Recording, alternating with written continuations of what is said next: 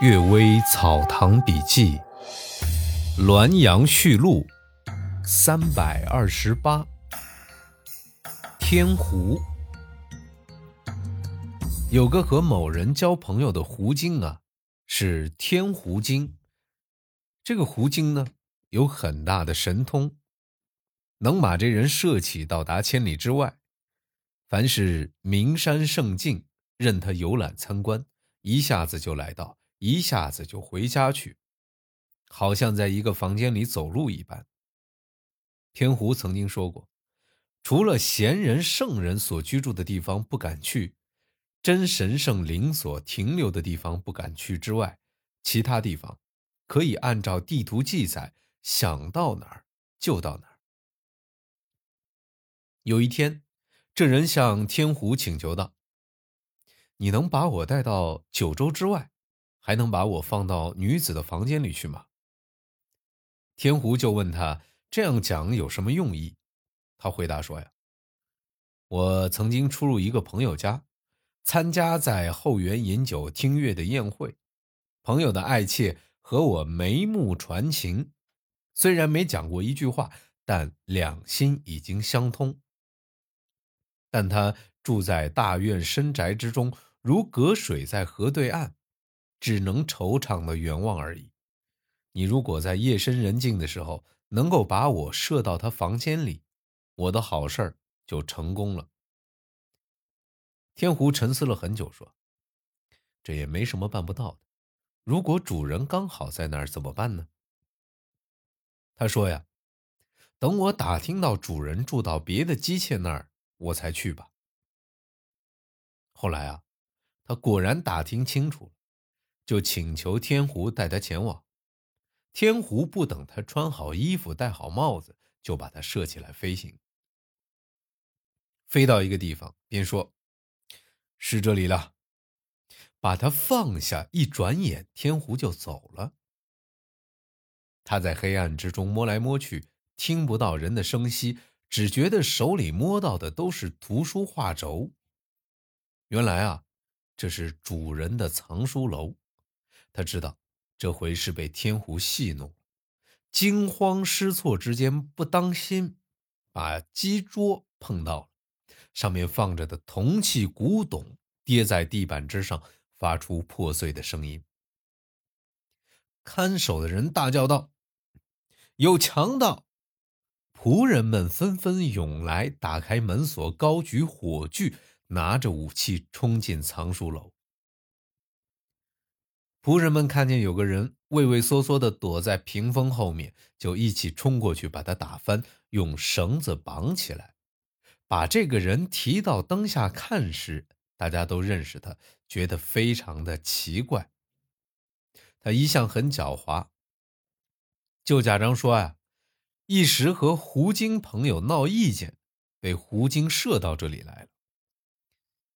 主人本来很熟悉他的为人。就鼓掌取笑他说：“呀，这是天狐精的恶作剧，想我痛打你一顿而已。现在啊，暂时免去鞭打，驱逐出境，就派仆人把他送回家去。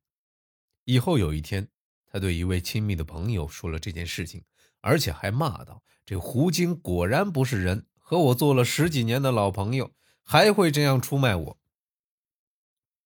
这位亲密的朋友也生气了，说。”你和那朋友相交已经不止十几年了，你还想借用狐精的力量去调戏别人的家眷，这究竟谁不是人呢？狐精虽然憎恨你不讲道义，用恶作剧捉弄你，还仍然留下了你解脱的路子，这已经是够忠厚的了。如果等你穿戴的整齐漂亮，再悄悄地把你放到主人的床铺下面。你还有什么借口来解释呢？从这件事情来看啊，那个狐精倒是人，而你虽然具有人形，实际上是狐精呀，你还不自我反省吗？此人惭愧沮丧，只得走了。从此啊，狐精不再与他来往，亲密的朋友也和他断绝了往来。郭同伦和此人亲密的朋友有些交情。所以知道这件事情的详细经过。第二个故事，刘太宇。老书生刘太宇，名定光，以教书为职业。有位浙江的医生带着一个儿子流落在外地居住。这刘太宇和医生很合得来，在同地点租房，成了邻居。医生的儿子生得秀丽可爱，拜太宇为师读书。这医生在本地没有亲戚，临死之时把儿子托付给太宇。太宇对这个孩子呀，像对自己的儿子一样。逢到冬天寒冷，晚上太宇就让他这孩子和自己一起睡。有个杨甲被太宇看不起，就造谣诽谤说刘太宇啊，这把老朋友的儿子当做玩弄的男妓。刘太宇知道之后，当然十分气愤，就查问孩子，知道他还有个叔父，给押运粮船的绿旗兵当账房。从此啊，这太宇就带着孩子走到沧州河边，租借一间小屋子居住。每次见到浙江的运粮船，就一一招呼，询问啊某先生在不在。